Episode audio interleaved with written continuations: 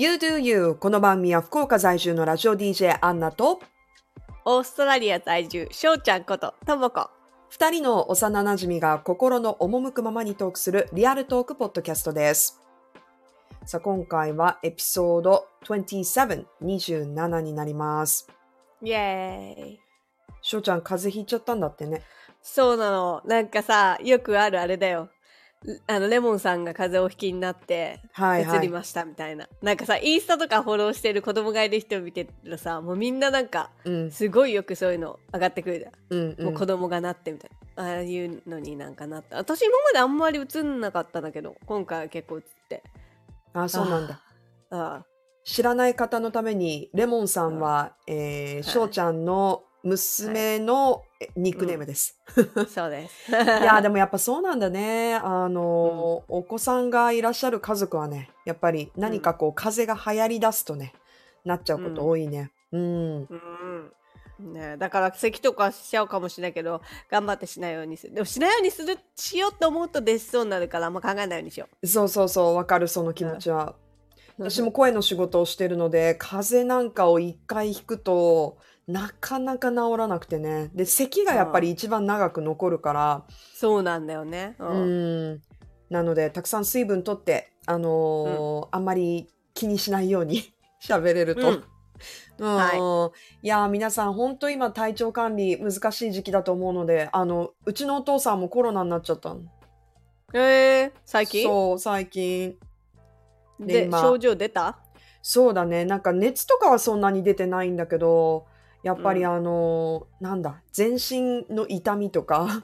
うーん。あと体力がやっぱりねすごい下がってるみたいだからかわいそう、うん、うーん。早く良くなるといいね。そう回復はねしてきてるんだけどもう山は越えたみたいなんだけど、なかなかその後もちょっとあの元気がねあの出ないっていうことで、うん。ちょっと心配、でも皆さんも体第一なのでまあ十分気をつけてると思うけどね。うん。無理しないように。うん。うん。なので鼻声のしょうちゃんとともに 今日ははい。お届けしていきます。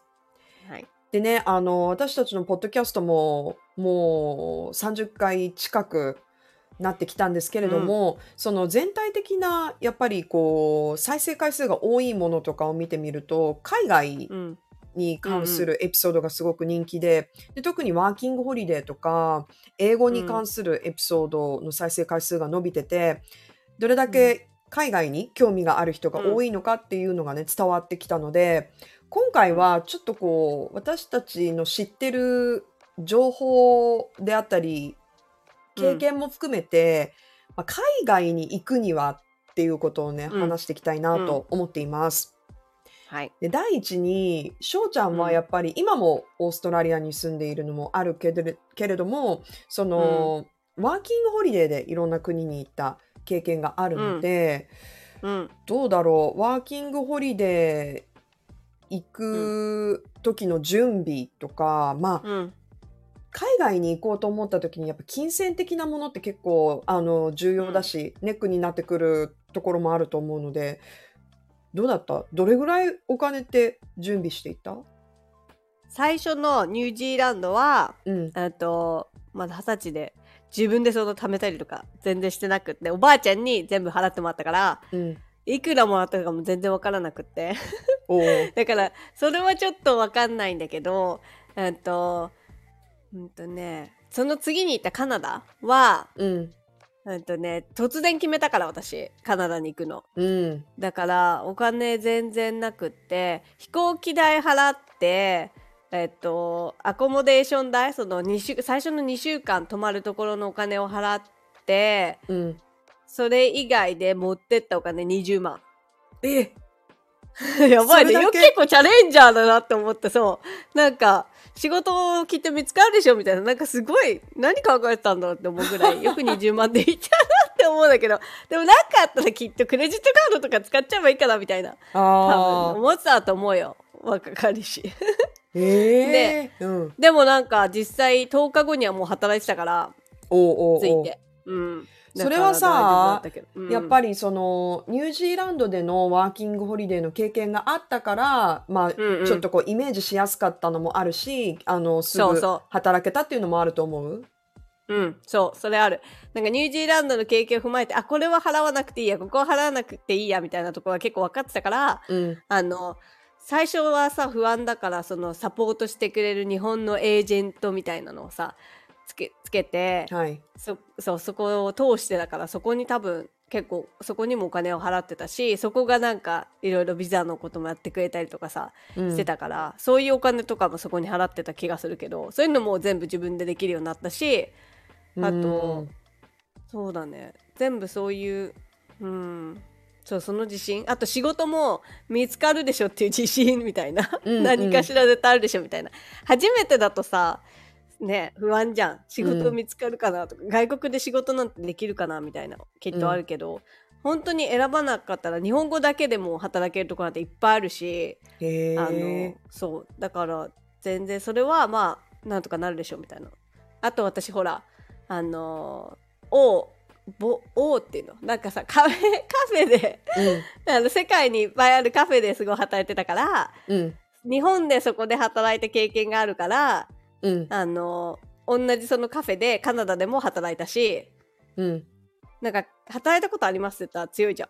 うん。うん。そうだね。もう経験がある。うん。そうそれで見つかったしあとどこだっけ？その次イギリスもそうだそこのカフェで働いたもん一瞬で見つかるみたいなそうだからなんかそそうういうのいいかも、チェーン店で働いておいて次の国にあるやつだったらうん世界今だっていにろんな、うんあるチェーンで翔ちゃんは働いてたもんね。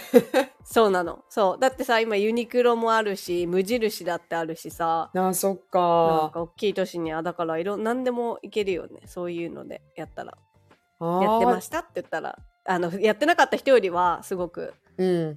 英語力がもし自信がなかったとしてもうん。仕事の内容がわかるみたいなのだったら、そうすごく強いと思うそれ面白いね。日本でもできる準備だし、そ のそうなのそうなの。仕事経験が海に渡っても、こう使えるっていうのは実際に翔ちゃんがしてきたことだからすごい説得力ある。そう本当に、えー面本当にそのおかげ。うー。ん。いでオーストラリアで働いてないけどねそのカフェでは、はいはい。うん。うんうん。とはいえ、そのいろんなこう国にもう一回どこに住んでたか教えて。うん、あそうだねうん。ニュージーランドに二十歳で行って、うん22歳でカナダに行って、うん。うんとその後結構日本にいたんだよねその後イギリスに26歳とか多分で行ったんだと思うん。うに、うん、56ぐらいで行ってうん。で28ぐらいでオーストラリアに来て今に至るみたいなうーん。その、ビザのことってさ、うん。まあほら、オーストラリア、そっか、ワーキングホリデーでオーストラリアに初め行ったの？そうそうそう。ワーキングホリデーでまだ年が30になってなかったからあ来れて。そう。それでもう付き合ってる彼と一なんかね de facto ビザっていうのが出るんだよ。パートナービザとも呼ばれうん。呼ばれてるビザで。あ。はいはい。その国の人とかその国の人じゃなくてもそのなんていうの？あの永住権持ってる人とうん。1年以上付き合った付き合ってるっていう証明があれば。自分もそれに乗っかってうん乗っかるっていうのかな、うんもらえるそういうそうパートナービザっていうのが出るっていうのがあってもうオーストラリアに来てる時点でもう1年以上付き合ってたけどうん。でもそうでも一応ワーホリ取れたしそのが簡単だからさああ、じゃあそのワーホリでワーホリでオーストラリアに来たんね。え、でも、そのさ、1年以上付き合ってるってどうやって証明するの、なんか E メールのやり取りとか 一緒に行った旅行そう旅行のなんていうの？E, e チケットみたいなのとかあるじゃん。へえ、面白そういうのいと。かあと写真とかあとなんか友達の証言みたいな。へえ、そっか。だから、いや、やっぱうん。ビザっていうと結婚してないといけないのかなっていうイメージが私はあったから、あ 付き合ってるだけでも、あちゃんと証明できたらビザが下りるんだって結構知らなかった。そうそう。でもなんかうん、気をつけなきゃいけないのはそれをあげられるのは一人までみたいな多分。じゃあ一回使あったそんなにいっぱいそうそうそうそう。いろんな人にあげられないから。そ一の回じゃあ元カノンとかに使っちゃったらもう、うん今カノは使えないね。そうなの、そういう人いた。そう、もう元カノに使っちゃったからっていう人いた。本当に？うん、ああ、うんそれ面白い。知らなかった。うんん。ね。いや、でもそのあ、そうだね。ニュージーランド、オーストラリア、うんカナダ、イギリス、全部結構物価が高い場所にいたと思うんだけど、そういう。金銭的にあのうん苦労したところとか、これが高かったとか、逆に、まあ、あの、暮らしやすかったとか、生活面で、比べてみてのうん。思うことってある、うーん、なんかあんまり物価のことは、まあイギリスが高く、でも安いものは安いから、うん、パンとか芋とかなんかそういう、なんていうの、生きていける、なんか食べ物は安い。なんかその、うんうん。すごく、うん、安かったから大丈夫だったけど、そうだね。どううん、でも住みやすかったのはカナダかなカナダとオーストラリアとニュージーランド、うん。なんでイギリスは？今覗いたの？えー、なんか住みやすいっては言わないかな。うーん。うーん、なんて言えば、うん、そうね。住みやすくはなかったかな。うん。基本的なことだけど、天気が合わなかったって言ってたね。天気も合わないし、なんか街のあれもなんか旅行で行ってたらもっと楽しかったんだろうけど、うんうん。なんか住むとなると結構大変だったイメージがある。うんいや、もちろうんんその人との相性もあるからね。うん。えー、なんかね。うん。うんなんかね、あんまりワクワクしなかったの、私の中で。うーん。うん。えー、で、あ、そうだね。で、30歳まではワーキングホリデーすごくおすすめじゃん働けるし、うんうん。あの、そう、何でもできるからおすすめなんだけど、結構30歳超えてくる友達とかで、うんワーキングホリデーで来たんだけど、もう30超えても、でもまた痛いみたいなうん。人たちが結構みんなよくするのが、あの、学生ビザに切り替える人が多くって、はいはい学生ビザって私調べたんだけどちゃんと自分はしたことないから、うんうん。調べたんだけど20時間週に学校にその登録された学校にうん。行ってで週に20時間まで働けるの。えー、あ、働くこともできるんだ。働けるの。そうそうそう。へー。だか、ら、うんと調べたの。でと最低時給23.20違う23ドルうん。23セントなの。うん、こっち。うん。だからそれを20時間働いたとしたら460ドル、うん。週に稼げるからうん。それで大体調べたら一人一人の部屋こっちってシェアだからさうん。シェアするので一人の部屋を借りたとしたら300ドル週にあればまあ借りれられるかなみたいな感じだからそしたらおー160ドル週には余るじゃんうん。1万6000円ぐらいうん。それでもう結構まあご飯とかねうん。食費も賄えそうじゃない、うんうん、まあなんか全部は賄えないかもしれないけど結構さ蔵前ね少なく済むと思う確かに。だって今の計算、最低賃金だし。うんそうそうそそうしかも学校は20時間だけど、う。うん。うん、と80%の出席率があれば大丈夫らしい。ってことは18時間でもいいってこと？かな ?16 時間？計算ができない私もできない。8割。まあ20うんまあ時間ででも8割。うん。そうそうそう。うん行けばいいみたいだから。うん。って言ってたし。まあだからまあ18ぐらい学生ビザ。ザでもいけるよね、それをだから結構更新し何？何回か更新してる人もいるし。あ、更新できるんだ。できるできる。そうなん。だ。うん、へそう。えそれは、うん。学校は何でもいいのかな？なんかそのだから語学学校とかじゃない？でもいいの、ね、あとなんかうん。うんあとクッキングとかそっち系も良かったような気がするけど。うーん。どうなんだろう？私行ったことないから分からないけど。うん。いや学生ビザって年齢は、じゃあないと思う関係ないよねその学校に行ってればね、ええあ。そうそう。だからそれもおすすめよね、確かに。だからもし大人の人が、まあねうん。こう海外にちょっと興味あるなとか移住したいってなった時に、ね、もうすでにうん。例えば日本で働いててこううん。貯蓄がちょっとあると、ね、貯金があるとかだったら、そういうビザ使ってなんか新しい、うん。ね、技術身につけに行ってもいいし語学勉強してもいいし、うん。ね、うん。あのビザが使える間住んでみるのも楽しそうだよね。うんうんうん、へー。本当に。お金があることに越したことはないけど、うん。うん、だけど最 でもなくても、うん確かに。そうそうそ最低限でも結構まあやろうと思ったらやっていけるみたいな。うんだって私イギリスも確か本当に50万ぐらい。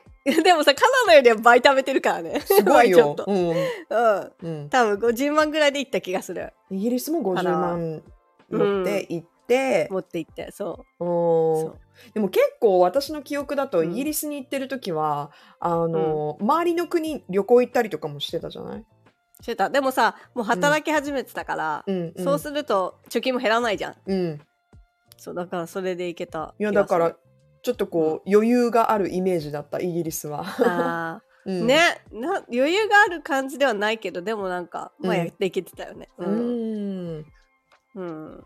そうだね、うん、だからねお金私すごい貯めていったところないから。うん。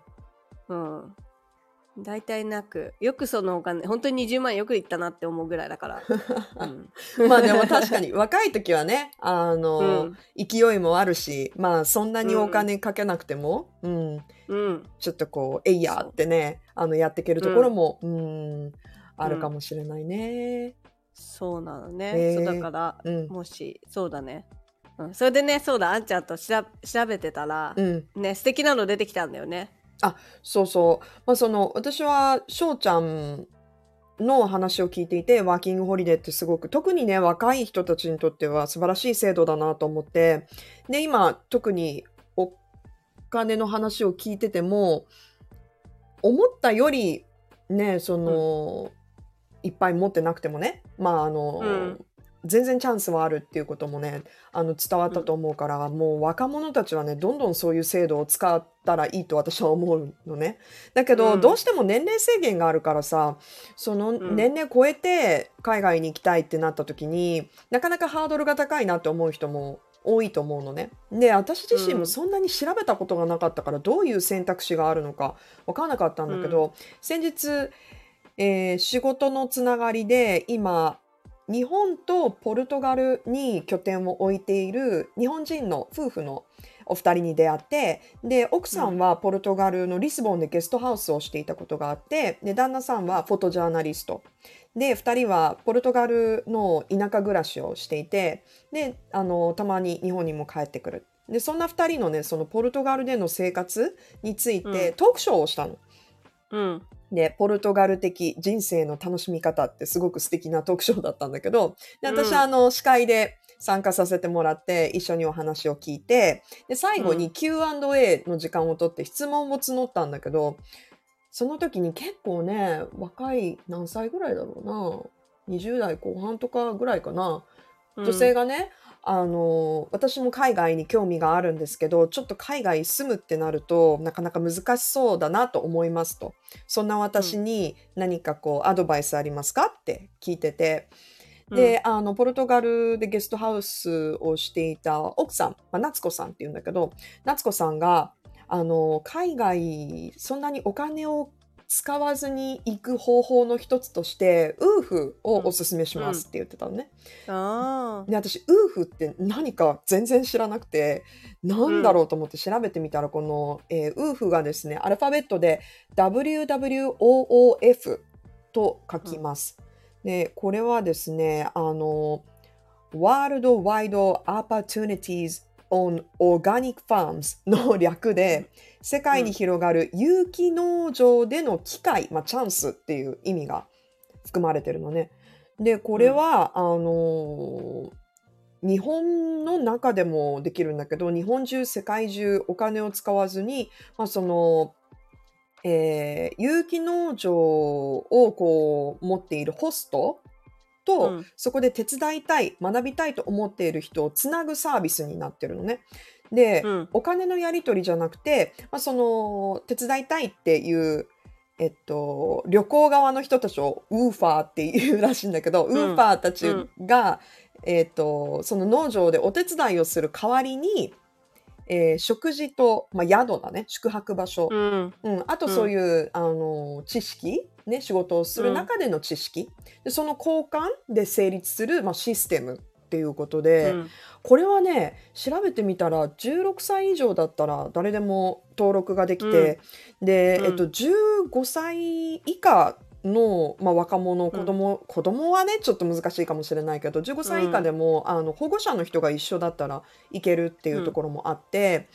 でうん。海外に行く場合はちょっとまあ基本的なその語学力っていうところもあるかもしれないけど必要っていうのはあるかもしれないけどこの制度を使ったら世界中、えっとね日本も入れて40カ国以上登録があってうん。でこれどうやってあの登録するかというか参加するかっていうと自分がじゃあ例えば行きたい国があったらその国のウーフにうん。登録をして会費を払うみ,、みたいね。会費を払って、でそれで多分そのウーファーの人たちい旅行で行きたい人たちと農場の人を引き合わせるっていうシステムになってるからあの、まあ、いっぱい登録するっていうのは、まあ、その分会費もかかるみたいなんだけどでも自分の希望する場所で探すこともできるし、日本国内でその体験をすることもできるしうん。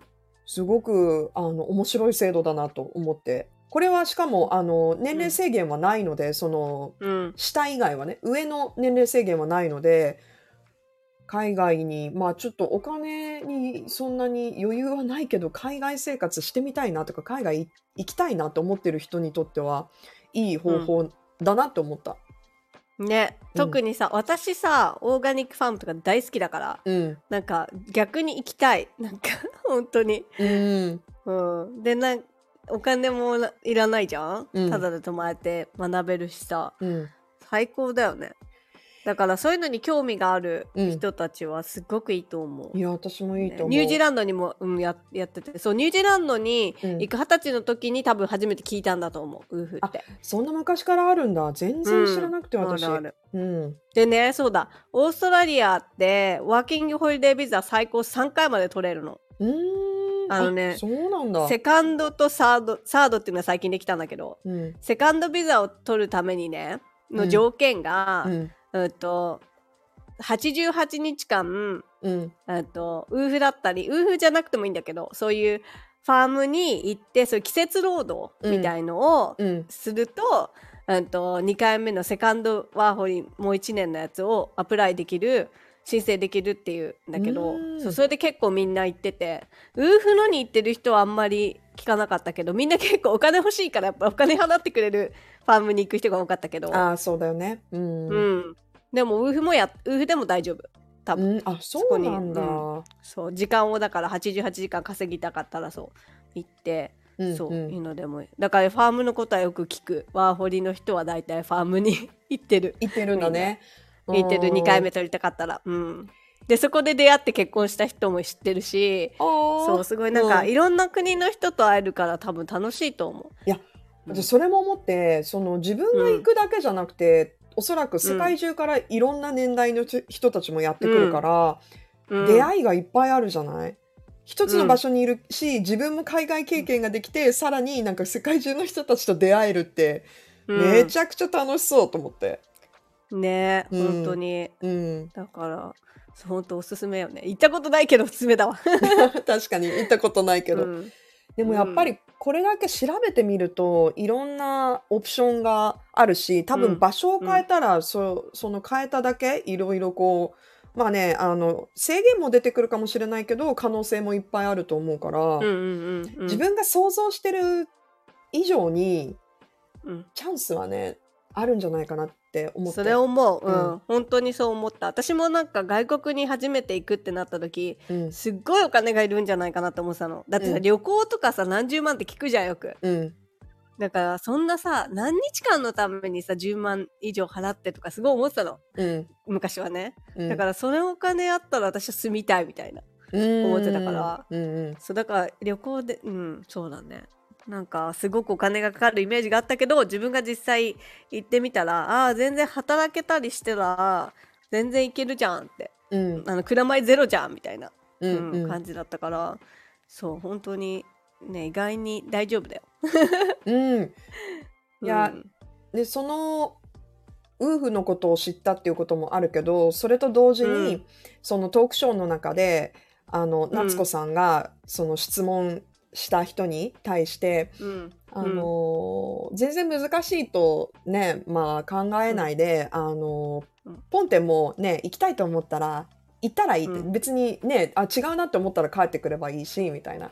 で、こういう制度もうまく利用していけば、あの、いろいろ方法はあるから、行ってみるといいんじゃないですかっていう話をしてて、あ、もうその通りだなと思って、なんか、うん。多分ね自分で考えてる以上に探してみると、あの行く方法はいっぱいあると思うから、あとはもう行ってみるだけだと思うんだよね、もうポーンと。そう。うん。しかもみんなが思ってる以上にもう人優しいしどこも、うん。あの英語全然できなくても絶対大丈夫、うん。なんかできない人はもう山ほど見てるし それでもすっごいもう楽しんでもう上達したりとかもうコミュニケーション全然言葉じゃなくても取れてるしみんな。うんうん。なんかそうそこはねそう言葉が話せるようになってからじゃなくて逆に話せないから行った方がいいみたいな。おー。うん。いいこと言うね。それでなんかうん、ねそうだね。あと勢いだね。うん勢いだね。うん。うん。ね。いやーぜひ興味があって、チャンスチャンスはいくらでもあるから、うん、行きたいっていう気持ちがあるんだったら、もううん。ポンと行ってみてはいかがでしょうか？ね、あと、ねウーフ経験がある人とかもしいたらね、うんお便りいただけたら嬉しいね。ぜひ聞いてみたい。結構ね、調べてみたら、あの、経験談をブログとかに書いてる人たくさんいて、うん、で、えっと、ウーフもやっぱり世界中に行けるから、うん、どこがおすすめですかっていう質問も多かったんだけど、でもやっぱり、うんあの、ニュージーランド、オーストラリアは人気でした。う うんん、そうだよね。うんいやー、だから、あ、ウーフやったことあるとか、あとね、うん、私の周りにいる人で、おー面白いなって思うのが、JICA ね。何？あの、海外青年協力隊って、これも、あー聞いたことある。ううん。ん、ボランティアでうん。うん行くっていう方法だと思うけど、これはちょっとごめんなさい。私、あの、うん。ルールとかはね、あの、あんまり調べてないのでうん、わかんないんだけど、この制度で行ってる人はね、うんななんなんというかこうちょっと特殊な場所に行ってたりとかやっぱボランティアだから、ううんんうんうん。例えばトンガとか。あの、うん。アフリカに行ってる知り合いもいたし、うん。うん、そそこでやっぱほらあの結構働くのとつながるけど、まあ、教育とかその、地元の人たちと関わるような体験するうん。ことが多いから結構そのローカルのこうリアルな姿を見て帰ってくる、うんうんうん。でそれがまたあの日本に帰ってきても仕事に生かされてる人っていう人がうん。結構周りにいて、うん。ああ面白いなって、ううんん。なんか日本すごく住みやすいじゃん？うん。楽しいし何の不自由もないから日本だけでも全然一生生きていけるんだけど。うん。でもなんかこうななんていうの旅行だけじゃなくどっかにこうちょっと長くすす長くっていうかね、うん。なんかちょっと旅行じゃなくてすんちょっと住んでみるみたいなうん。経験ってすごい視野が広がると思うし、うん。なんか普通じゃないことが普通だから外国って、うん。うん。なんかそれってなんか一回か経験してみるとすごくなんか日本がさらに好きになると思う。ん。う。うん、だからなんかね。うん。そう。いいいい経験だと思う。うん。本当に。うん。だから、ね。いろんな生き方もあるし目的もあるので、うん、うん、そういった他にもさだから、なんか違う方法でこんな方法もありますよみたいなのもあっても教えてほしいしあ教えてほしい、うんううん。ね。ん、ぜいひい、ねね。うん、そういう海外行った経験制度を使って行った経験があるとか、まああの、うん。制度使わなくても全然うん。ね、いいんだけどあの私はこういうふうに行ったよとか、こういう経験したよっていうメッセージもお待ちしています。知りたいよね、みんなどんなとこに行ったことあるのか、うん、知りたい。うん。なので、メッセージはですね、スタンド FM のメッセージ機能や SNS、E メールを通してお待ちしています。で感想や質問などもぜひぜひ送ってください。私たちのポッドキャストのモチベーションになります。さあ、ということで、このポッドキャストは、スタンド FM、Apple Podcast、Spotify で視聴が可能です。インスタグラムと X のアカウントでも情報を発信しています。もしよかったら、フォローをよろしくお願いします。それではまた来週も聞いてくださいね。バイバイ。バイ。